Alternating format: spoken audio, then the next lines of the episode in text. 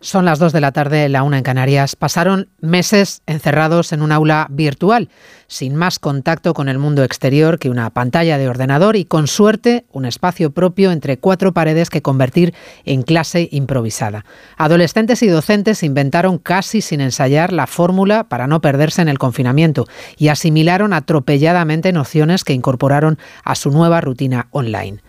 ¿Cuánto nos costó la pandemia? ¿Cómo de grave fue el impacto en el aprendizaje de una generación de jóvenes? La respuesta es mucho, pero no todo. El impacto fue grande, pero no es solo el COVID el culpable de que España haya obtenido su peor resultado histórico en matemáticas en el informe PISA y haya empeorado en lectura y en ciencias. La pandemia y el encierro agravaron lo que ya estaba mal, ayudaron a lastrar la educación y la cultura de nuestros jóvenes, pero el COVID no debería ser un pretexto, porque las comunidades mejor preparadas aguantaron mejor. La calidad educativa se resintió de forma sangrante en Cataluña. Onda Cero. Noticias Mediodía. María Hernández. Muy buenas tardes, bienvenidos a Noticias Mediodía. España empeora sus resultados en comprensión lectora, en ciencias y en matemáticas. El informe PISA, que mide las competencias de 81 países, refleja los peores resultados en más de dos décadas que paradójicamente nos acercan a la media de la OCDE por la caída general. El COVID ayudó al retroceso, pero no lo fue todo. Los móviles en clase, la falta de implicación de los padres o el sistema educativo fueron factores clave, según el estudio, que coloca a Cataluña a la cola del país con resultados catastróficos en las tres competencias analizadas y al País Vasco cayendo 25 puntos en lectura, casi un curso. En el lado contrario, Castilla y León o Madrid. Castilla, León, Asturias, Cantabria son las comunidades autónomas con un promedio en rendimiento de matemáticas más alto y bueno, pues hay unas cuantas comunidades autónomas que están por debajo del promedio de la, de la OCDE. Paso a lectura y volvemos a tener como cabeza de, lista, diríamos, Castilla, León, Asturias, Asturias y Madrid. El rendimiento en ciencias, eh, Castilla, León, Galicia, Cantabria, Asturias, Madrid, en las primeras comunidades autónomas. Ya hay fecha confirmada del primer pleno parlamentario sobre la ley de amnistía el 12 de diciembre y agenda cerrada para crear las comisiones de investigación que exigió Junts como parte del pago a cambio de la investidura. Que la primera ley en tramitarse sea precisamente la amnistía es toda una declaración de intenciones para el Partido Popular que demuestra cuáles son las prioridades de un gobierno que busca juzgar a los jueces. Lo denuncia el portavoz parlamentario del PP, Miguel Tellado. Desde el Partido Popular nos negamos a decir que se hace política desde los juzgados, tal y como defienden los socios de Sánchez y el propio Sánchez ha finalmente eh, incorporado a su propio discurso.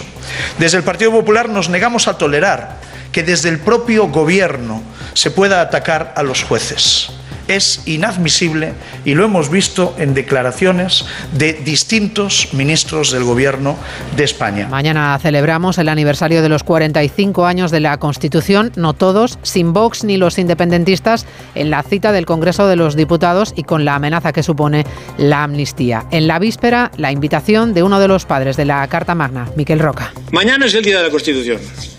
¿Podríamos por un día sonreírnos?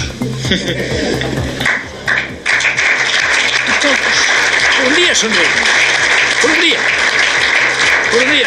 Eh, por un día. Porque es que, de verdad, mm, esto es importante. Repasamos el resto de las noticias del día en titulares con Cristina Rovirosa y Paloma de Prada. Jesús Santos, líder de Podemos en la Comunidad de Madrid, abandona la formación por el choque con Sumar. El exdiputado regional admite en una carta que sus diferencias con el núcleo dirigente son hoy enormes. Detenidos cinco pedófilos en Badajoz, Girona, Mallorca y Murcia que poseían y distribuían material de explotación sexual infantil a través de redes sociales. Uno de los arrestados había enviado fotos de su propia hija y la ofrecía para realizar tríos a terceras personas. La Audiencia Nacional ha estimado el recurso de la Fiscalía contra el tercer grado al histórico ex dirigente Tarra José María Regui Erostarbe alias Fiti que le otorgó el gobierno vasco. Le mantendrá en prisión al entender que se niega una petición de perdón expresa a sus víctimas. El ritmo del cambio climático aumentó de forma alarmante entre 2011 y 2020, que fue la década más cálida desde que hay registros. Según un informe de la Organización Meteorológica Mundial, advierte de la pérdida sin precedentes de glaciares y mantos de hielo y del notable aumento del nivel del mar. El aumento del precio de la vivienda sigue imparable, se encareció un 4,5% en el tercer trimestre respecto respecto al mismo periodo del año pasado, según datos del INE. La tasa anual de la vivienda nueva se ha elevado hasta el 11%, la más alta en los últimos 16 años. 780 radares fijos, 545 móviles, 250 cámaras de vigilancia, drones, helicópteros, dispositivo especial que la Dirección General de Tráfico pone para vigilar los casi 8 millones de desplazamientos que se esperan en este puente de la Constitución y la Inmaculada. Y del tiempo, el puente de diciembre se presenta lluvioso en el norte y oeste peninsular, donde se esperan hasta 100 litros por metro cuadrado. Eso sí, las heladas irán a menos y las máximas se suavizarán con el paso de los días. En España tenemos de media anual 300 días de sol, pero ni uno solo se va a dejar caer en el puente más largo del año, en el que el cielo permanecerá nublado a causa de un chorro polar y de un río de humedad, combinación que dejará lluvias y nevadas desde Galicia hasta los Pirineos. En el resto del país, salvo en el Mediterráneo y Canarias, puede caer algún chubasco débil. El viento soplará con fuerza en Cataluña y las temperaturas empezarán a enderezarse el Hoy se esperan máximas de solo 7 grados en Madrid o en Valladolid. Por la noche, las heladas se extienden. No te pierdas las condiciones excepcionales de financiación en todos los modelos Opel. ¿Demasiado rápido? Es que son los flash days de Opel, así que mejor date prisa. Condiciones excepcionales de financiación en todos los modelos Opel, solo hasta el 20 de diciembre. Financiando con Stellantis Finance hasta el 20 de diciembre. Consulta condiciones en opel.es. ¿Este cochinillo solo en 50 minutillos? Pues sí, con fácil y crujiente. De tabladillo el cochinillo. Abres, lo pones en el horno y en un momentillo, como en el restaurante. Pues para estas navidades con el grupillo Triunfillo. Y si lo compras en tabladillo.es, te lo traen desde Segovia a casa. ¡Gratis!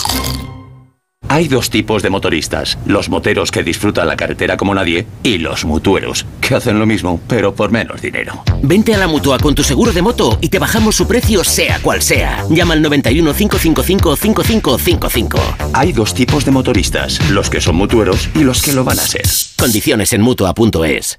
Oferta de trabajo, cero candidatas. Oferta de trabajo, cero candidatos. Oferta, oferta, cero. En España hay miles de puestos sin cubrir en el sector de la ciberseguridad. El nuevo certificado profesional de Google en ciberseguridad prepara a cualquier persona para trabajar en este campo en menos de seis meses. Más seguridad con Google. Noticias Mediodía. Onda Cero. María Hernández. Es la primera foto educativa después de la pandemia. El informe PISA refleja por vez primera cómo afectaron los encierros a las competencias de nuestros jóvenes. Los responsables de la OCDE hablan de una caída general, pero también confirman que hay más motivos aparte del COVID para este desastre educativo. En lo que a España se refiere, los alumnos de 15 y 16 años tocaron fondo en ciencias y en matemáticas con los peores resultados académicos de la historia. Es la conclusión del informe que es demoledora y especialmente notoria la caída en dos comunidades concretas, País Vasco y Cataluña. Los alumnos catalanes de cuarto de la ESO son los que más puntos pierden en matemáticas desde 2018. Han perdido el equivalente a un curso académico. Francisco Paniagua. Así lo reconoce el gobierno catalán, que atribuye los bajos resultados a la sobrerepresentación del alumnado inmigrante y a que Cataluña, dicen, es uno de los territorios con más alumnado de complejidad. En matemáticas descienden un curso y medio de retraso, en lectura descienden 38 puntos y en ciencias pierden 27. Por el contrario, Castilla y León obtiene el mejor resultado del país y Madrid recupera el terreno que había perdido.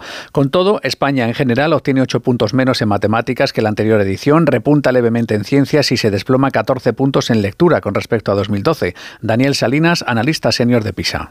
El resultado principal de PISA 2022 es que hay una caída global de los resultados eh, de aprendizaje durante los últimos 10 años. Esto se observa en las áreas de matemática, de lectura y de ciencia. Un factor. Es evidentemente los efectos que tuvo la pandemia del COVID, pero el COVID simplemente intensificó algo que una trayectoria negativa que venía desde antes del, del, 2018. Motivos como la falta de exigencias en los sistemas educativos influyen en estos datos y también las distracciones por uso de tecnologías. Un 33% de los alumnos se distrae con el uso de las pantallas en clase. De los resultados en Cataluña, esta ha sido la explicación que acaba de ofrecer la portavoz de la Generalitat, Patricia Placha. La tendencia nos apunta, datos posteriores a este informe PISA, nos apuntan que la tendencia va a ser revertida. Pero bueno, creo que le son datos muy malos, pero que vamos a revertir de, con todo lo que esté en nuestro alcance. No queda otra que reconocer que los datos son muy malos. La educación, que es un derecho ciudadano consagrado en la Constitución, que mañana celebramos. Mañana es el día grande de la Carta Magna en el Partido Popular. Confían en que la presidenta del Congreso, Francina Armengol, aproveche la oportunidad de retractarse y enmendar su discurso partidista de hace unas semanas en la apertura solemne de la legislatura, que va a estar marcada, ya lo saben, por la amnistía y los encuentros del PSOE con Junts, verificador de por medio. Ya hay fecha para el primer debate, será el el día 12 de diciembre, la semana que viene, ya se tramita la amnistía en el Parlamento y también las comisiones que exigió Junts. Ya se ha cerrado la agenda el día 13, además, primer control al Gobierno en el Parlamento siete meses después del último Congreso de los Diputados. Ignacio Jarillo. Pues sí, por eso lo principal del Pleno será cumplir los acuerdos revisados, por otra parte, el pasado sábado en Ginebra, para empezar la admisión a trámite de la ley de amnistía, la que quería Puigdemont, decía el popular Miguel Tellado la ley de amnistía, una declaración de intenciones que muestra cuál es el verdadero interés del gobierno de Pedro Sánchez y que muestra cuáles son sus verdaderas prioridades. Y después otro mandato de Puigdemont decía la oposición, la puesta en marcha de las tres comisiones de investigación que quiere Junts para cuestionar a los jueces que según los independentistas practican la guerra sucia contra ellos. En este agrio clima de malestar que el Gobierno ha generado entre los jueces, hoy se ha reunido de nuevo la Comisión Permanente del órgano de Gobierno para analizar el LOFER a petición de tres vocales del sector conservador. El Consejo General del Poder Judicial ha aprobado una declaración de condena y de rechazo, aunque es verdad, mucho más tibia de la que proponían los vocales proponentes. Seba Llamazares.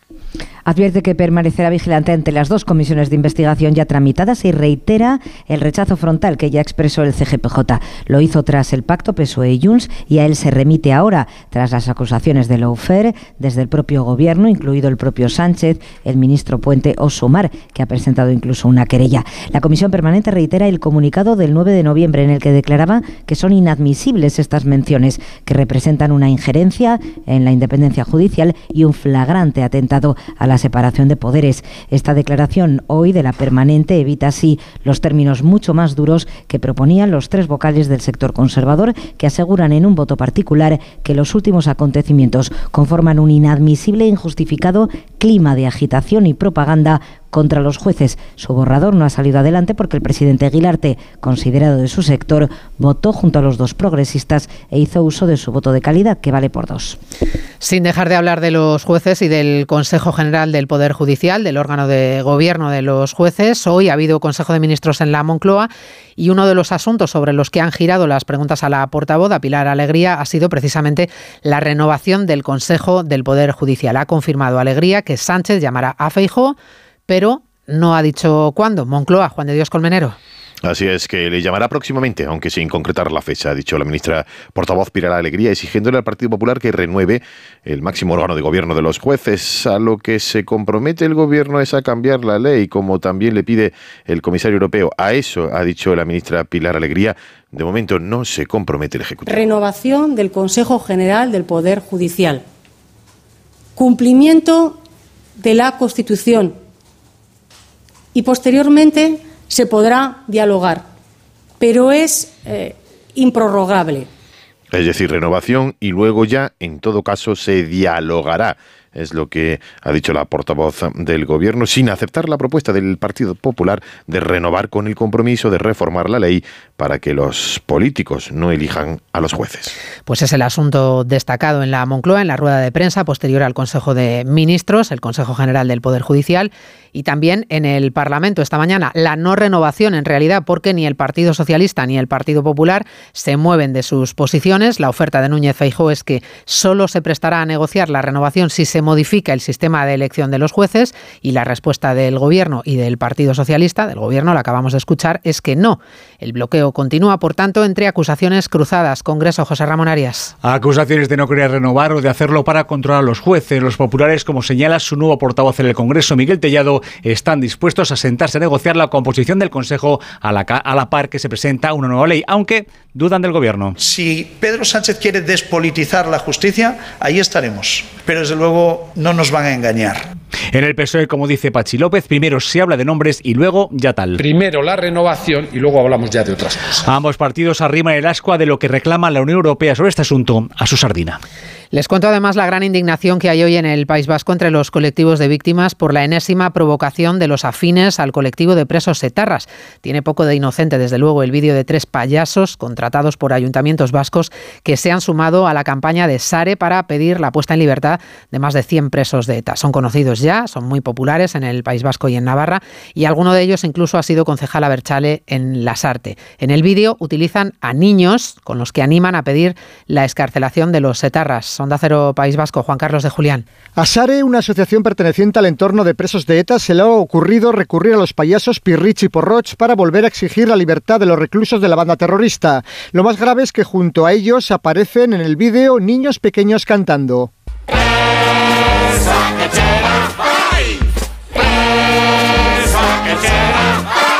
Covite ha denunciado el vídeo y en Onda Cero su presidenta Consuelo Ordóñez dice que se sienten impunes tirar las llaves de las cárceles, ¿no? Que es así, ¿no? Que están animando pues a eso, ¿no? Pues siempre han querido y ahora se demuestra, ¿no? Pues lo que quieren es lo que han querido siempre, la impunidad. Ellos creen que por matar o intentar matar no no tienen que estar en la cárcel. La VT ha enviado una carta al defensor del pueblo vasco denunciando la utilización de los niños en el vídeo. Noticias Mediodía. En línea directa sabemos que un imprevisto nunca viene bien. En cambio, un buen ahorro, sí. Por eso este diciembre ofrecemos el mes de puertas abiertas de línea directa. Te bajamos hasta un 25% el precio de tu seguro de coche. Sí, sí, hasta un 25%. No te quedes fuera y cámbiate antes de que sea demasiado tarde. Ven directo a lineadirecta.com o llama al 917-700-700. El valor de ser directo. Fíjate bien en la persona que va en el coche de al lado. Ahora entrecierra un poco los ojos. ¿A qué tiene una luz especial? Eso es porque es un iluminado. Y claro, cuando ahorras hasta 300 euros al año en carburante y en tus facturas de luz y gas con los planes energías de Repsol, se te nota. ¿Y tú? ¿A qué esperas para hacerte iluminado? Contrata la luz con Repsol en el 950 5250 y empieza a ahorrar. En Spoticar, el líder europeo en vehículos de ocasión, cumplimos tres años de lanzamiento en España. Por eso, durante este mes te ofrecemos tres años de garantías y financias tu vehículo de ocasión. Visita uno de nuestros 200 concesionarios o reserva tu coche en spoticar.es. Financiación ofrecida por Stellantis Financial Services. Consulta condiciones en spoticar.es. Noticias Mediodía. Onda Cero. Volvemos al Consejo de Ministros porque hoy el Gobierno ha aprobado su primera ley de la legislatura. Bueno, en realidad ha vuelto a aprobar la ley de paridad porque la norma se había aprobado ya en segunda vuelta y remitido al Congreso en la legislatura pasada, pero decayó por la convocatoria de elecciones generales. La ley obligará a que haya una presencia de al menos un 40% de mujeres en el gobierno, en los consejos de administración de grandes empresas, candidaturas electorales y órganos constitucionales. Por cierto, que esta vez, a diferencia de la anterior, en la que Irene Montero no pudo defender su ley tras el Consejo de Ministros, sí lo ha podido hacer la ministra de Igualdad, Ana Redondo. Nos lo va a contar Patricia Gijón. Paridad obligatoria en la política y en la empresa. Ningún sexo tendrá un peso inferior al 40% ni superior al 60% en la alta dirección y en toda la administración del Estado. No se admitirán candidaturas electorales sin alternar a hombres y mujeres y ahora también se exigirá la igualdad en órganos de relevancia constitucional. Hablamos, por ejemplo, del Consejo de Estado, el Tribunal Constitucional o el, CGP, el CGPJ.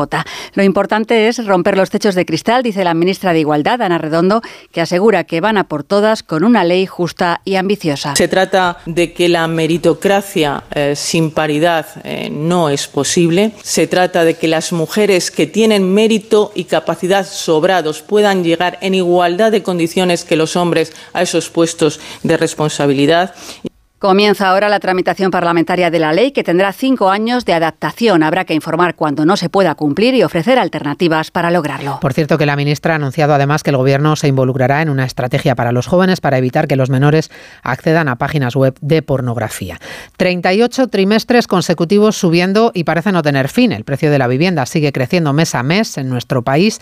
Se ha disparado entre julio y septiembre un 11% el de la vivienda nueva. Es el mayor repunte en casi dos décadas. El sector inmobiliario asegura que no hay ningún motivo que justifique este encarecimiento tan fuerte, pero no aventura tampoco que los precios vayan a experimentar descenso alguno en los próximos meses. Margarita Zavala. No van a bajar a corto plazo, eso es lo que nos dicen los analistas inmobiliarios que nos explican que de momento los precios no han dejado de subir en los últimos 10 años. El motivo principal es que no hay vivienda y la poca que hay, como todavía hay muchas personas que quieren comprar, se vende más cara. Francisco Iñarreta, de Idealista. Menos eh, oferta, con una demanda muy fuerte, pues hay mayor tensión en los precios. Y ya no solamente es que suban los precios, es que está eh, creciendo la dificultad de acceder a una vivienda. Es que, aunque la gente pudiera pagarlo, es que no hay viviendas en el mercado. Es uno de los principales problemas. El INE también ha dado a conocer hoy los datos de ejecuciones hipotecarias. El paso previo al desahucio, entre julio y septiembre, hubo 1.721, es la cifra más baja desde 2019. Les contábamos antes los demoledores datos del informe educativo de PISA. Es poco alentador también el panorama medioambiental en el planeta solo unos días después de que el presidente de la cumbre de Dubái, el anfitrión, Dubái sobre el clima, la cumbre sobre el clima, el sultán Al-Jaber, desatara una tormenta cuestionando el fin de los combustibles fósiles, la Organización Meteorológica Mundial avisa hoy del alarmante aumento del cambio climático en la última década, la más cálida jamás registrada.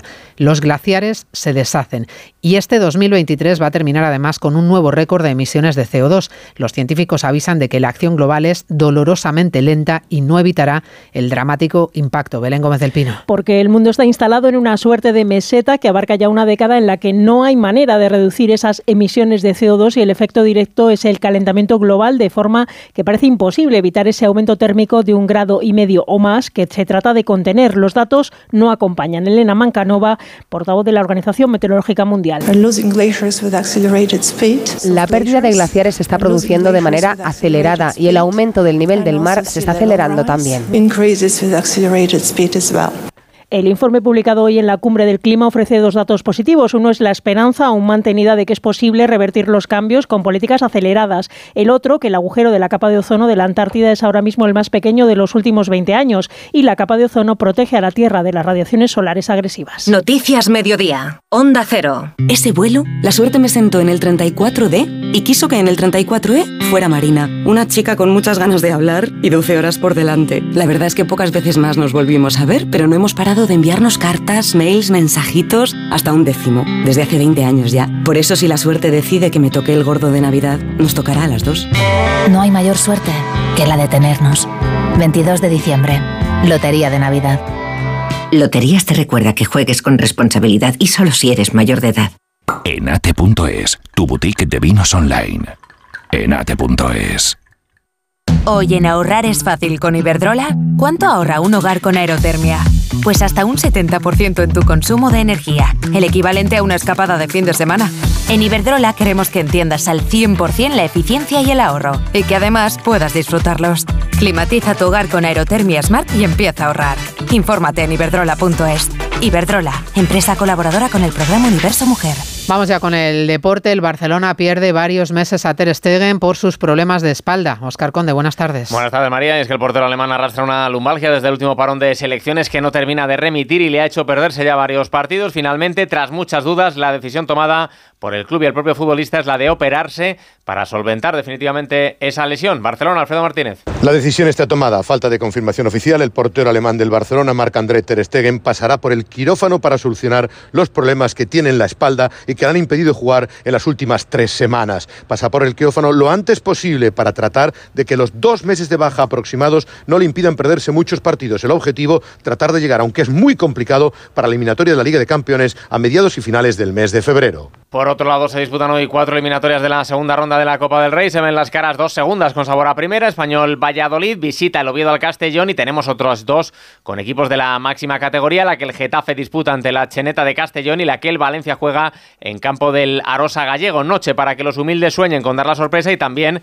para que los equipos de primera den minutos a canteranos. El técnico del Valencia, Rubén Baraja. Si queremos darles minutos y queremos darle importancia a ellos en esta competición, pues tendremos que jugar al límite. Tenemos que dar descanso, que jugamos el viernes, no podíamos casi jugar tres partidos en, en seis días. Tratar de modificar un poco buscando que el equipo tenga frescura.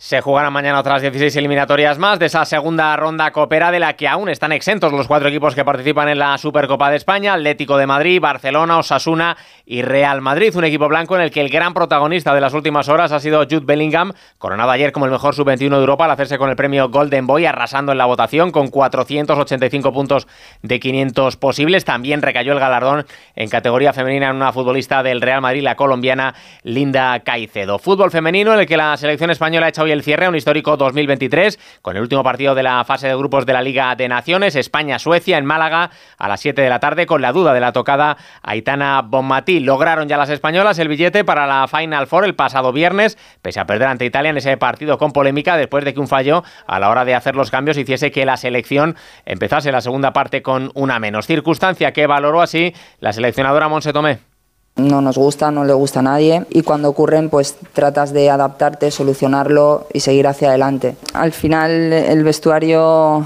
es lo importante, el equipo es lo importante y todo lo que ocurre dentro es bueno que lo cuidemos, es bueno que lo protejamos y que sea nuestro. Además de esa Copa del Rey tendremos mañana cita en la Liga Europa para el Villarreal que recupera su partido aplazado contra el Maccabi israelí. Recordar también que ayer se cerró la jornada de Liga con ese empate a uno entre Celta y Cádiz. Se completó también la jornada en segunda con el Villarreal Real B1, Eibar 0. El Alcorcón, por cierto, en segunda ha anunciado la llegada de Nafti como nuevo entrenador. En baloncesto tenemos hoy partido con presencia española en la Euroliga, Olimpiaco Real Madrid y en el Mundial Femenino de Balonmano. España ya conoce a sus rivales para la segunda fase. Mañana primer partido ante Argentina, después República Checa y Países Bajos en busca de los cuartos de final. ¿Guiso de alubias luengo? Like. ¿Trufas de lentejas luengo? Like. ¿Las fotos en plan influencer de tu primo? Ay. Ups. Las legumbres luengo te lo ponen muy fácil para gustarte. Se preparan de mil maneras y su sabor es único. Legumbres Luengo, la nueva pasta. Para que estas navidades puedas cerrar la puerta de tu casa con total tranquilidad, Línea Directa ofrece el mes de puertas abiertas. Te bajamos hasta un 25% el precio de tu seguro de hogar, el único con cobertura completa de principio a fin por ocupación ilegal de tu vivienda. No dejes escapar esta oportunidad y cámbiate antes de que sea demasiado tarde. Ven directo a lineadirecta.com o llama al 917-700-700. El valor de ser directo. He pedido cita para sacar mi vida laboral y me la dan en un mes y medio. Clara, hazlo por la web, sin cita ni nada. Es fácil, está chupado. Hay muchas personas como Clara que no saben conectarse con la tecnología. En Cibervoluntarios te ayudamos de forma gratuita a que puedas lograrlo. Aprende con cibervoluntarios.org. Es fácil, está chupado. Noticias Mediodía. Onda Cero. Ya está aquí el mega macro puente, es el mayor puente del año en el país, la Constitución y la Inmaculada Concepción, el puente más largo de todo el año. Los hoteleros confían en poder registrar buenas cifras de ocupación, de hecho las reservas en buena parte del país están casi al completo. Se espera lleno total en Madrid, en la Comunidad de Madrid, con ciudadanos que se desplazarán a la capital y a diferentes, eh, diferentes localidades de la comunidad desde todos los puntos de España. Hay muy buenas previsiones también en las capitales capitales andaluzas, pero la falta de nieve en los destinos tradicionales de invierno pinchan. No ha nevado estos días y en Aragón se empiezan a producir anulaciones de reservas en cascada. Redacción en Zaragoza, Luis Puyuelo. Y es que ninguna estación del Pirineo va a abrir este puente. Los centros invernales han trabajado duramente para fabricar nieve artificial, pero las altas temperaturas y la lluvia han impedido conseguir unos espesores suficientes y de calidad. La vicepresidenta de la Asociación Provincial de Hostelería y Turismo de Huesca, Anabel Costas, señala que algunos esquiadores han optado por otros destinos al no poder practicar el deporte blanco. Pues sí que ha habido cancelaciones porque hay gente que viene a esquiar, entonces en el momento que no, que no pueden, pues eh, deciden buscar otro destino o así. Y es verdad que hay mucha gente que viene y si no puede esquiar, pues lo que os digo, lo dedica a la gastronomía, lo dedica a, a hacer otra serie de cosas, actividades que se pueden hacer la única estación de esquí aragonesa que abrirá sus puertas este puente es la de Jabalambre en Teruel, por eso las reservas en esa zona se han disparado en las últimas horas. La operación salida que empieza en media hora a las 3 de la tarde, la DGT pone en marcha un operativo especial ante los cerca de 8 millones de desplazamientos que se esperan en carretera a partir de ya mismo y hasta el próximo domingo, el éxodo del puente. Vamos a ver si ya se nota en carretera. DGT, Elena Camacho, buenas tardes. Muy buenas tardes. ¿Qué tal en estos momentos pendientes de dos accidentes, ambos en Barcelona, de entrada por la C17 en Y en la AP7 en Bárbara del Vallés dirección Martorell. Al margen de los accidentes, complicación ya en Barcelona en esta misma AP7 en Bárbara del Vallés sentido Girona y el AC58 en Sardañola del Vallés hacia Sabadell. En Madrid la entrada por la 42 en Parla, A5 en Mostoles y la salida por la 3 en Rivas y A4 en Pinto. También intensa en Valencia la entrada por la 3 en Chiribella y V31 en Sedavil. Les pedimos mucha precaución en este operativo especial de salida por el puente de la Constitución.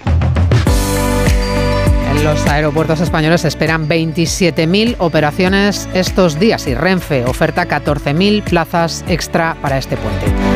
Así terminamos este rato de radio en la realización técnica Dani Solís, en la producción Cristina Rovirosa. Volvemos a las 3 con el resumen en 3 minutos de la actualidad del día. Hasta luego.